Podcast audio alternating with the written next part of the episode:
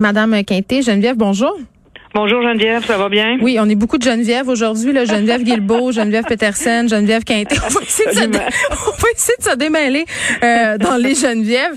Euh, bon, euh, Madame Guilbeault nous détaillait un peu les détails euh, de l'annonce, puis je suis contente euh, que vous soyez là, parce qu'elle parlait de vous, disait que justement, dans cet argent-là, ça allait aller en bonne partie à votre organisme pour la prévention. On se parlait de ce qui se passe sur Internet, parce que vous, vous, une des, un des trucs qui vous qui vous interpelle particulièrement justement, c'est comment prévenir euh, l'exploitation sexuelle des, des, mineurs, des, jeunes filles, parce qu'on va se le dire, je pense, puis corrigez-moi si je me trompe, ce sont majoritairement des jeunes filles, Madame Quinté? Oui, majoritairement. Puis effectivement, que notre service de prévention, il existe depuis le, depuis 84, depuis la mm. naissance de l'organisation. Fait que c'est tout le temps été euh, une préoccupation pour nous autres de travailler en amont aussi là. Oui, puis j'imagine que la réalité a bien changé depuis ce temps-là avec l'avènement des médias sociaux parce que bon, euh, vous étiez avec Clémentine, là, je veux pas refaire toute l'histoire là, on, on, a un peu fait le résumé avec madame Guilbeault puis les gens euh, si vous avez pas vu le balado Sugar Baby, euh, allez-y là, c'est c'est difficile à regarder mais je pense que c'est nécessaire, ça met un visage, ça met une histoire, on, on, on comprend bien c'est quoi la réalité de l'exploitation sexuelle mais aussi comment on tombe là-dedans parce que c'est à ça qu'on veut s'attaquer là, c'est à comment on tombe là-dedans. Qu'est-ce qu'on peut faire au niveau de la prévention parce que moi, ce qui me frappait dans ce que Clémentine disait, là, euh, c'était qu'elle trouvait ça attirant, ce milieu-là. on a une vision un peu cliché de comment les jeunes filles tombent dans la prostitution juvénile, je trouve. On a une vision glamour puis hein? c'est vrai que c'est vrai que il y a plusieurs trajectoires qui mènent là. Il y en a pas juste une. Mais oui il y a la il y a, du gain le, le le, côté attrayant ben, se sentir importante. Moi c'est ce que je comprenais dans les témoignages de Clémentine c'est qu'elle se sentait quelqu'un oui, l'exposure, toute sa, toute la possibilité d'exercer, mettons, son pouvoir de séduction, d'être dans un rapport de femme fatale. Mm. C'est attrayant pour les jeunes filles, ça, d'être désirée, d'être d'être celle qui est choisie, d'être l'élu. Puis en plus, ben ça te permet d'acquérir euh, beaucoup d'argent, mais le pouvoir à travers l'argent aussi. Mm-hmm. Donc, tu es reconnu, tu es, reconnu, même si la valeur qu'on te donne, c'est bon, c'est une valeur qui, qui qui, qui, qui, est très sexuelle, hein, très dans, dans, dans, dans le désir, mais mm-hmm. n'empêche que c'est une même une reconnaissance. Puis Clémentine, en fait, je l'ai rencontrée ce matin aussi à la conférence de presse. Puis mm-hmm. ce qu'elle disait dans son allocution, c'est écoute, moi, je j'étais une fille euh, bien ordinaire, là, dans le sens que j'ai eu des parents aimants, puis tout ça. Fait que effectivement que ça concerne nos, nos plus, plus principalement nos adolescentes en général. Parce que souvent, ce que je dis, moi, c'est que l'adolescence, c'est quand même une période où ce que on est plus vulnérable, où on est fragilisé, où on est en quête d'identité, on est en train de se construire, on a besoin de, de construire notre confiance en soi. Fait que c'est sûr que notre prévention, nous autres, est, est, beaucoup euh, orientée en fonction des facteurs de protection.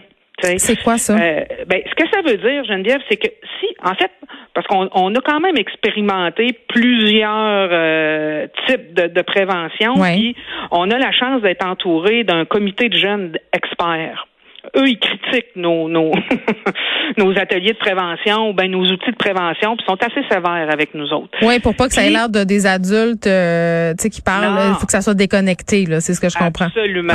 Pour, pour, pas tomber dans la logique dans moi ce que je sais ce qui est bon pour toi. Oui, oui, je comprends. Fait que euh, donc ce que ça nous a permis, en tout cas, de, de, de voir, c'est que passer par la porte de l'exploitation sexuelle directement, c'est pas gagnant c'est pas gagnant parce que la, plupart des jeunes ne se sentent pas concernés par ça, sont dans la pensée magique que ça leur arrivera pas.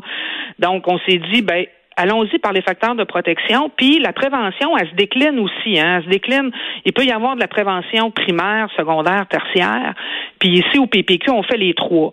Donc, la prévention primaire, on est beaucoup dans, bon, ça, c'est notre présence dans les écoles, où on s'inscrit, mettons, dans le programme d'éducation à la sexualité, euh, où on, va euh, parler de manière plus générale euh, de, de, de, du processus d'engagement dans des activités d'exploitation sexuelle, mais aussi quels sont les attraits, quelles sont les conséquences.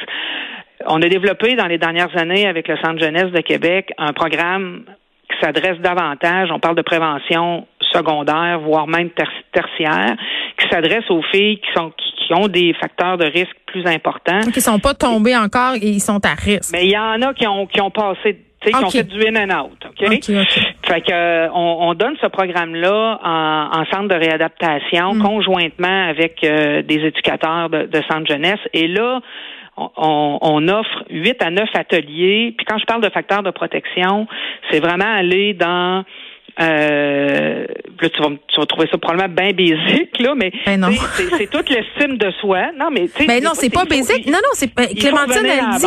Mais c'est parce qu'on a un grand trou noir. Je m'excuse là, mais c'est parce qu'il y a plein de gens. On a un grand trou noir d'estime, de problèmes d'estime de soi. Puis avec Instagram et compagnie qui nous montrent tout le temps des modèles de filles qui réussissent avec leur corps et tout ça. J'ai l'impression que la table est vraiment mise de façon plus avantageuse pour les proxénètes qu'avant à cause de cette culture là.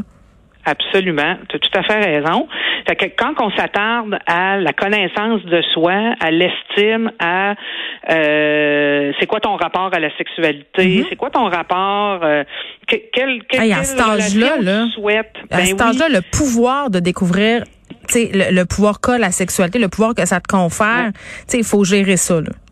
Fait qu'on a rencontré des jeunes de 13-14 ans qui ont vécu hum. les neuf ateliers, puis qui le refont cette année, sont rendus à 15 ans, qui souhaitent le refaire parce que justement, ils ont vieilli, ils ont pris un recul face à la première fois pour se, se, découvrir autre chose à 15 ans où je suis rendue. Fait qu'on, nous autres, on passe vraiment par cette, cette porte-là. Puis d'ailleurs, on pense même, en tout cas, on, est à, l'essai avec certains groupes en milieu scolaire, peut-être pas de déployer neuf ateliers parce que ça devient trop compliqué, mais d'en faire peut-être trois avec des classes d'adaptation pour justement travailler les facteurs de protection. C'est ça qui est important, c'est de mm. savoir qui je suis, puis quelles sont mes limites. Puis des fois, on, on entend souvent les jeunes, moi, je vais aller jusqu'au bout. Oui, mais ça veut dire quoi, toi, aller jusqu'au bout? Hein? C'est quoi les signes dans ton corps qui va te faire croire que tu es rendu au bout ou quel, tu sais? Fait qu'il faut poser des questions aux jeunes. Il faut les amener à développer leur jugement critique puis à connaître qui ils sont. Fait que ce programme-là, il existe. On l'exporte justement dans d'autres mm. régions du Québec. Euh, on est bien content de ça. Euh, fait que c'est ça, la prévention, elle se fait comme ça, mais là, elle se fait aussi euh, sur les réseaux sociaux. Donc présentement, j'ai une équipe là qui euh, qui sont sur Instagram, qui sont sur toutes les les plateformes, les applications. Que moi, c'est pas tant ma tasse de thé. Là, je, je, je connais pas grand chose là-dedans, mais mes collègues sont très à l'affût, euh, mais sont, sont sur ces applications là. Euh, il y a des clips de prévention. Là, il y a des podcasts qui vont commencer aussi bientôt. Sont soutenus par des, des pros de la communication aussi. Donc, tu sais, ces, ces investissements-là qui, hmm. qui viennent d'être annoncés vont nous permettre justement de bien s'entourer parce que nous autres, les, les tics, c'est c'est pas notre expertise, hein. mais il faut il faut la développer. mais il faut, parler aux jeunes là où ils sont, ça c'est toujours ben, la clé. Là.